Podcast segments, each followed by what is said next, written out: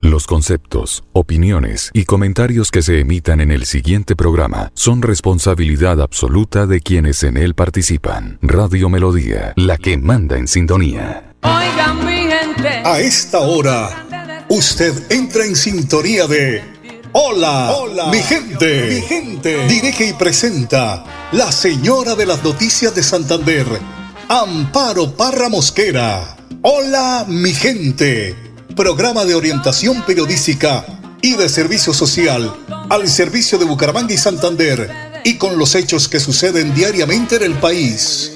Hola mi gente, de lunes a viernes, de 10 y 30 a 10.55 de la mañana, para que usted esté bien informado. Amables oyentes, con ustedes, la señora de las noticias en Santander, Amparo, Amparo, Mosquera.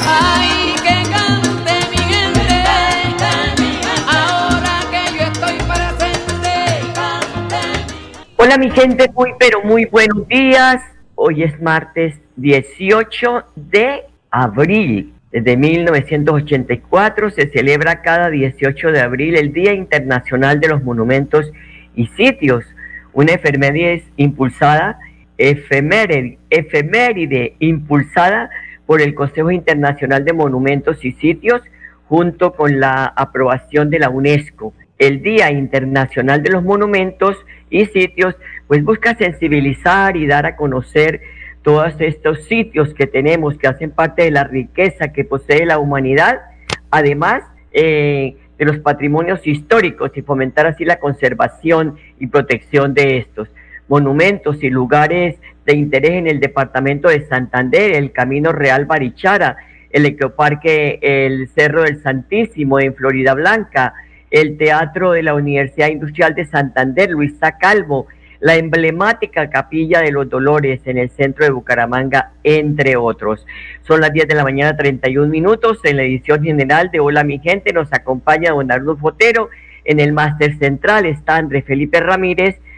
Viene, viene a su cargo que salgamos eh, y lleguemos a sus hogares, a sus sitios de trabajo, a sus vehículos y también de la musicalización que nos entrega en espacios muy pequeños, porque ojalá pudiéramos tener más tiempo para poder compartir con ustedes esa música del cancionero andino colombiano, también de la música de planchar de los 60, de los 70, en fin. Eh, en los comentarios, como siempre, pues ha estado en Enrique Guarina, habitual colaborador de Hola mi gente.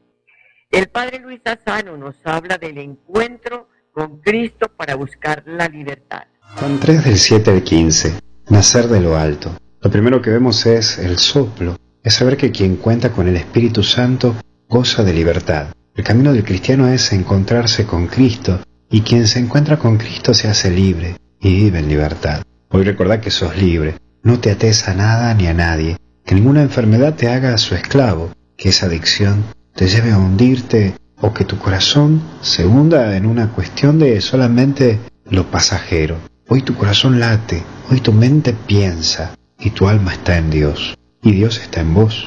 Por eso goza de esa libertad al saberte hijo de Dios, que nada ni nadie te haga su esclavo. Te lo vuelvo a repetir, que ninguna adicción te lleve a hundirte, que ninguna enfermedad te lleve a olvidar que sos de Dios y que tenés vida. Pero también entra el testimonio, que es lo que vos y yo tenemos que trabajar, dar testimonio constante en que somos hijos de Dios, pero también es renacer y mostrar lo que Dios hace en nosotros y con nosotros. Pero entiende que Dios vino a hacer grandes cosas con vos y desde vos. Necesita de tu compañía, necesita de tu ayuda. Por eso también tenemos que creer. Hoy volvé a creer en Dios, volvé a creer en vos. No tengas miedo de creer, no dejes de creer, porque Dios quiere proponerte algo nuevo, algo distinto. Nacer en Dios y vivir un nuevo estilo de vida, a la cual exige un cambio rotundo desde tu interior hacia lo exterior. Que Dios te bendiga, te acompañe, te proteja, en el nombre del Padre, del Hijo y del Espíritu Santo. Cuídate mucho. Gracias, Padre. Les contamos la predicción del tiempo para hoy en Bucaramanga. La ciudad tendrá chubascos de lluvia. En la tarde y noche lluvias fuertes. La temperatura máxima de 26 grados y la mínima de 19 y a esta hora tenemos una temperatura ambiente de 24 grados centígrados.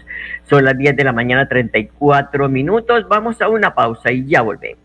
Viene Agroferia 2023 a Senfer, el evento que ningún empresario del campo se puede perder. Encontrará juzgamiento de ganado, muestra agroindustrial y de servicios, Congreso Internacional de Frutas y Hortalizas, Día del Cacao Cultor, Seminario de Carne y Leche y Rueda de Negocios Compra Rural Santander. Mayor información al 312-457-8195. Lo esperamos en Bucaramanga, Santander. Conectamos el campo con los negocios. Son las 10 de la mañana, 34 minutos, eh, precisamente Agroferia 2023. Este escenario de reconocimiento tendrá mañana, miércoles 19 de abril, el liderazgo de la Federación Nacional de Cacaoteros y la presencia de su presidente, Eduard Vaquero López, junto a la reconocida María del Campo. Agroferia 2023 exaltará a los cultivadores de cacao mediante el Día del Cacaocultor actividad que contará con la agenda propia que incluirá, entre otros, la firma del acuerdo interinstitucional de voluntades, talleres sobre la misión Monilla y, y además, Monilia, perdón, y además conferencias y conversatorios, así como un alto especial de reconocimiento a los cacaocultores de las diferentes categorías. De igual forma, con el apoyo de los aliados estratégicos a lo largo de tres días del ciclo de conferencias del este, octavo Congreso Internacional de Fruta y Hortalizas, que se hará, donde se hará la entrega de un reconocimiento especial para una asociación destacada, una mujer y un joven, a quienes se les exaltará por su trabajo en el agro. Son las 10 de la mañana, 36 minutos. Nora Clemencia Cáceres, miembro del Sindicato de Educadores de Santander, da las razones por qué el magisterio cumple desde eh, eh, durante dos días, miércoles y jueves, un paro de 48 horas. La dirigente del sindicato del CES y miembro del comité ejecutivo afirma que obedece al drástico plan de reestructuración de planta de personal docente en los 82 municipios no certificados y otros que son certificados del área metropolitana. Además, eh, el pésimo servicio que prestan eh, para el magisterio el servicio de salud. Según el CES, la toma Bucaramanga inicia ahora a las 9 de la mañana de hoy. Desde el Parque San Pío toma la carrera 33 para bajar por la calle 36 hasta la sede de la gobernación. 10 de la mañana 37 minutos. Santander está en jaque por afectaciones de la vía durante la temporada invernal. El departamento de Santander está viviendo una compleja situación en materia vial de las carreteras tanto nacionales, troncales, acceso a los diferentes municipios y corregimientos están cerradas, eh, tienen paso restringido eh, para la movilidad, principalmente porque la temporada invernal pues ha taponado algunas vías y está afectando a los habitantes de diferentes poblaciones eh, como a los transportadores que desde ya anuncian pérdidas importantes en sus economías. La vía que conecta Piedecuesta con la Mesa de los Santos y algunas veredas de esta población, pues dicen que el alcalde que ya tiene paso normal, tanto en el sector de Curos como en el sitio El Buey. Así lo confirma Mario José Carvajal, alcalde de Piedecuesta. Sí, las fuertes lluvias de el pasado sábado en la noche y domingo en la madrugada eh, causaron múltiples afectaciones, sobre todo en la parte vial, en lo que tiene que ver con el corredor El Buey, la punta de la mesa, corredor que ya se recuperó su transitabilidad pero también afectó más o menos unas cuatro o cinco vías alternas en lo que tiene que ver con la falda de la mesa de Géridas. Veredas como el Guamo, la Navarra, el Mancito, el Volador, el Jazmín y sectores aledaños resultaron afectados en, el tránsito en sus vías. Eh, también hay una damnificada en vivienda, una señora en la vereda El Jazmín. Ya se empezaron los trabajos de recuperación de estas vías en compañía del Batallón Caldas, de los ingenieros militares que ya dispusieron sus capacidades en tanto tiene que ver con maquinaria como los soldados del batallón que nos están ayudando en los diferentes corredores que resultaron afectados y esperamos recuperar esos corredores en lo que tiene que ver esta semana, finalizando la semana. La vía de la Mesa de los Santos estuvo incomunicada, todavía continúa incomunicada, eh, ya se restableció el paso. El paso en el corredor El Buey y la punta de la mesa ya está totalmente recuperado, solamente hoy se están realizando unas labores de limpieza de tierra y de material vegetal que está apostado en algunos sectores de la vía. ¿Cuándo se espera que eh, se habilite las, la comunicación de las vías de las veredas que mencionó?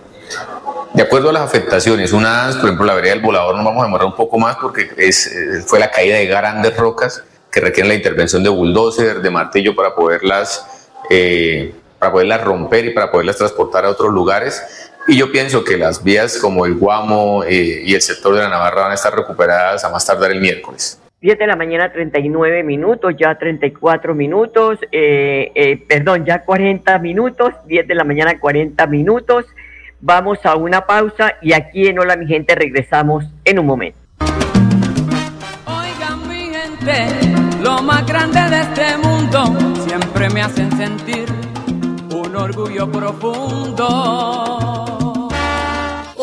Soy María del Campo, la imagen de la cacao cultura colombiana Quiero invitarles para que el próximo 19 de abril celebremos juntos el Día Nacional del Cacao Cultor en el marco de la Agroferia 2023 en Center. Ven a la feria y acompaña y respalda a las familias cacaocultoras que llegarán con sus productos a la muestra comercial y disfruta del cacao y el chocolate colombiano.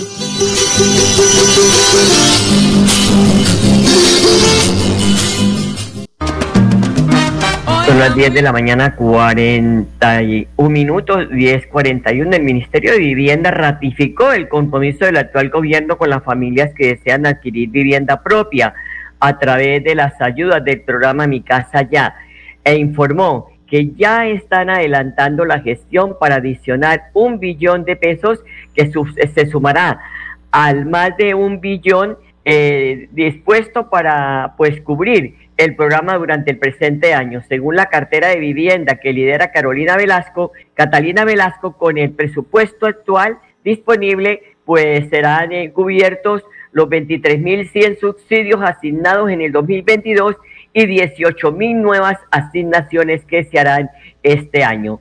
Son las 10 de la mañana 41 minutos. La Universidad de Santander, UDES, eh, con una serie de actividades celebra el Día Mundial de la Bicicleta. No es el día oficial. ¿Por qué les digo que no es el día oficial? Si bien la ONU ha, ha promulgado el 3 de junio como el Día Mundial de la Bicicleta, pues eh, no podemos ignorar el hecho de que este, este día se ha celebrado tradicionalmente el 19 de abril con el objetivo de promover el uso de este medio de transporte sostenible, sano y divertido. Así concientizar a eh, sobre los derechos de los ciclistas, como lo explica Patricia Plata, gestora ambiental de la UDES.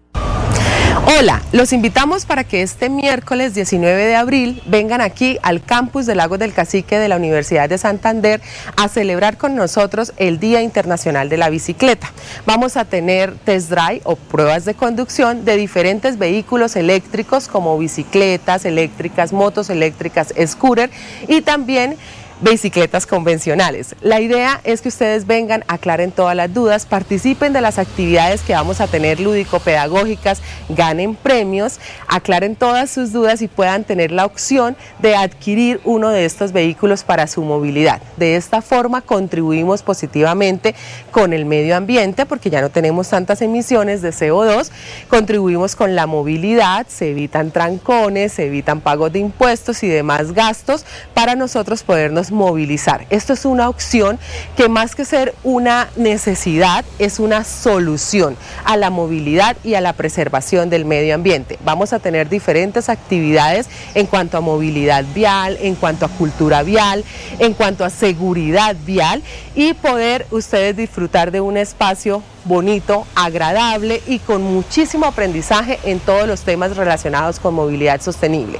Desde la Universidad de Santander y desde el área de UDES Verde, que es nuestra política institucional ambiental, promovemos este tipo de actividades para que toda la comunidad conozca, se informe y pueda tomar unas decisiones que contribuyan no solo a su, salud y a su bienestar, sino también al cuidado del medio ambiente. En esta actividad están participando diferentes entidades como el área metropolitana de Bucaramanga, la Dirección de Tránsito de Bucaramanga, la Oficina de la Bicicleta, la empresa Ciudad Móvil, entre otras empresas que van a estar aquí para aclararles a ustedes todas las dudas y para que ustedes conozcan y disfruten de un momento agradable aquí en el campus de la Universidad de Santander en Lagos del Cacique. Bienvenidos. Interesante actividad, 10 de la mañana, 44 minutos. Más de 3 millones de hogares que se encuentran en situación de pobreza extrema, pues eh, recibirán un subsidio de 500 mil pesos, esto lo dice el gobierno nacional, que lanza el programa Renta Ciudadana 2023. Esto lo hace el Departamento de Prosperidad Social, el, el DPS, y además, o sea, el DAPRE, ha informado que el primer pago del subsidio de renta ciudadana se realizará este mes de abril y los pagos siguientes serán efectuados cada dos meses, es decir, en junio, agosto, octubre y diciembre del 2023. Recuerden que para eh, hacer ese a este subsidio deben estar registrados en el CIPEN 4, ha dicho el gobierno nacional. Son las 10 de la mañana, 45 minutos. Ya tenemos a don Enrique Guarín, habitual colaborador de Hola Mi Gente, en el análisis de los hechos que son noticia en el país, el departamento y la ciudad. Don Enrique, muy buenos días, ¿cómo está? Desde Manizales los saludo, muy buenos días, Amparo, y a todos los oyentes. Uy, por favor, se me cuida, porque la, situación allá está bastante compleja, ¿no? Por lo del volcán eh, Nevado del Ruiz. Eh, hay alerta, no sé si hay temor en la población. Enrique, ¿cuál es el panorama allá? No, aquí en Manizales yo, la gente no tiene así ningún tipo de temor, pero sí tiene conciencia de que hay que ser precavido, de que está alerta para cualquier señal que haga el gobierno de eso, pero no, eh, la gente muy tranquila en términos generales. Bueno, eso es importante, ¿no? Porque han eh, hecho una muy buena pedagogía para que la gente esté muy alerta, porque la experiencia que nos dejó eh, Armero no se puede volver a repetir. Son las 10 de la mañana, 46 minutos. Enrique, llegó la hora cero a la reforma a la salud. La ministra Corcho, todo parece indicar, está cediendo en el cambio de algunos artículos, los está flexibilizando. ¿Será que los colombianos podemos creer en, de tanta maravilla luego de la pataleta de los partidos? Porque ellos no hacen nada, pero nada, pero nada gratis, Enrique. A ver, yo tengo claro de que la presión de los partidos desde la U, Dilian Francisco, ella tiene interés en lo de la salud de que eso siga manejándose como un problema de carácter de, eh, rentabilidad y ella tiene grandes ganancias eh, eh, obtiene grandes ganancias allá a través de eso y, la, y, ha cedido el gobierno porque el gobierno no tiene la mayoría en el Congreso y le, está, le ha tocado ceder, ceder. Yo lo que hago presión y lo que estaría de acuerdo es que se haga una reforma que efectivamente a los usuarios se le mejore la atención en la salud. Es decir, que cuando alguien se enferme no lo sometan al paseo de la muerte, que cuando alguien se enferme no lo sometan a esa cantidad de exámenes que primero tiene que ir donde uno, después donde otro y automáticamente la enfermedad sigue avanzando. Entonces, para mi modo de entender, si se corrige eso en el usuario, excelente, pero lo dudo mucho porque lo que se está discutiendo con el gobierno son los intereses del capital que se maneja y quién lo administra para sacarle provecho a eso. Precisamente uno de los puntos eh, que tiene hoy el Sindicato de Educadores de Santander en la gran marcha y toma Bucaramanga es el pésimo servicio de salud que le están prestando al magisterio, Enrique. Eh, es que esa es una evidencia de que efectivamente el sistema de salud está muy carcomido por el problema de la ganancia, de la rentabilidad.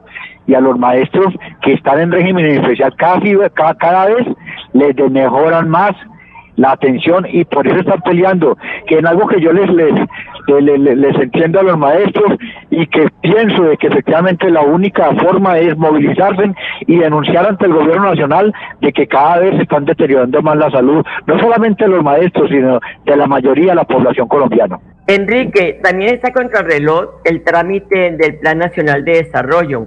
Eh, pues dicen eh, eh, cerca, personas cercanas al gobierno que el presidente Petro podría aprobarlo por decreto. El gobierno tiene hasta el 7 de mayo para avalar este documento en el Congreso y aún no hay ponencia, que es lo que pues más preocupa. Desde el pacto histórico afirman que los tiempos sí se van a dar, pues traerá el Plan Nacional de, de Desarrollo de Petro el cambio que esperamos los colombianos, especialmente para las regiones, porque pues si analizamos eh, estadísticas, Enrique, la problemática que se vive en la región está marcada por la desigualdad y los altos índices de pobreza.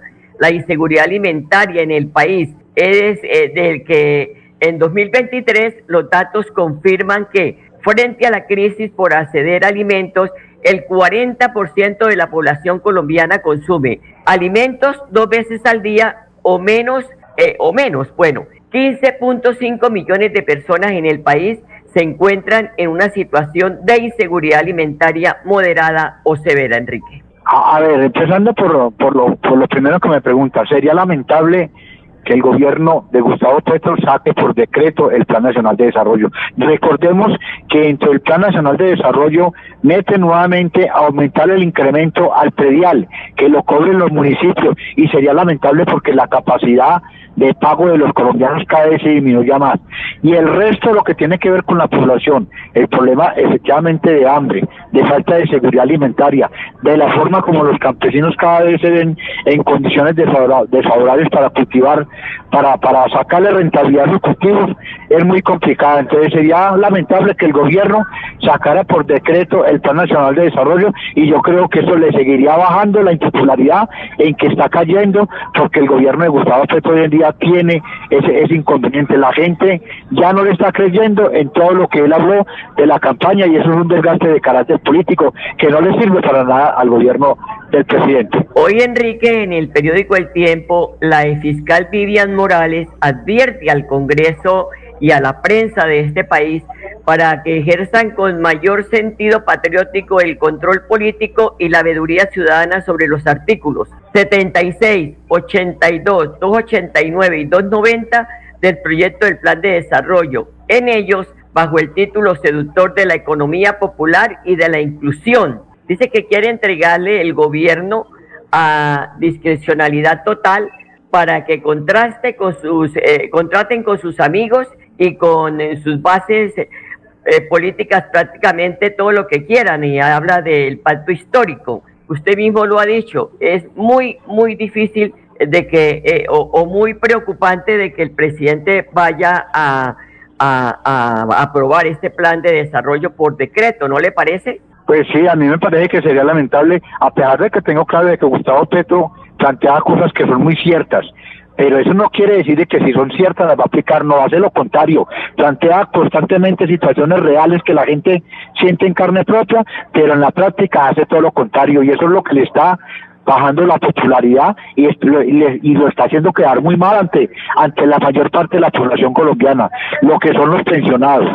lo que son los trabajadores, lo que son los sectores populares, los campesinos, etcétera, eh, inclusive los de la tercera edad, donde les prometió un auxilio de 500 mil pesos, lo bajó a 230 mil, está quedando muy mal y sería lamentable que el Plan Nacional de Desarrollo lo sacara por decreto. Bueno, ahora sí hablemos de lo regional, porque hay una cascada de candidatos, tanto a la gobernación de Santander, a la alcaldía de Bucaramanga, en fin, ¿qué debemos mirar? los santanderianos para elegir a los nuevos mandatarios, Enrique, porque en este momento se trata de elegir líderes que no se queden mirando el espejo retrovisor, que lleven proyectos al gobierno nacional que sean viables y que estén dentro del plan de desarrollo, porque si no están ahí no podemos hacer nada. Lo principal que se debe meter mirar en los líderes que es, es que no tenga compromisos con los politiqueros que lo amarren, eh, sería lo principal. Y obviamente también la seriedad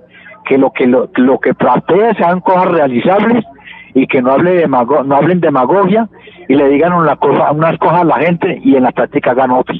Yo creo que lo primordial es que efectivamente no se dejen amarrar por los politiqueros de siempre y se dejen condicionar, que hagan una campaña más o menos similar a la que lo, a lo que hizo Rodolfo, que él tenía la ventaja, bueno, el dinero, pero que llegó a la, a la, a la, a la, al poder.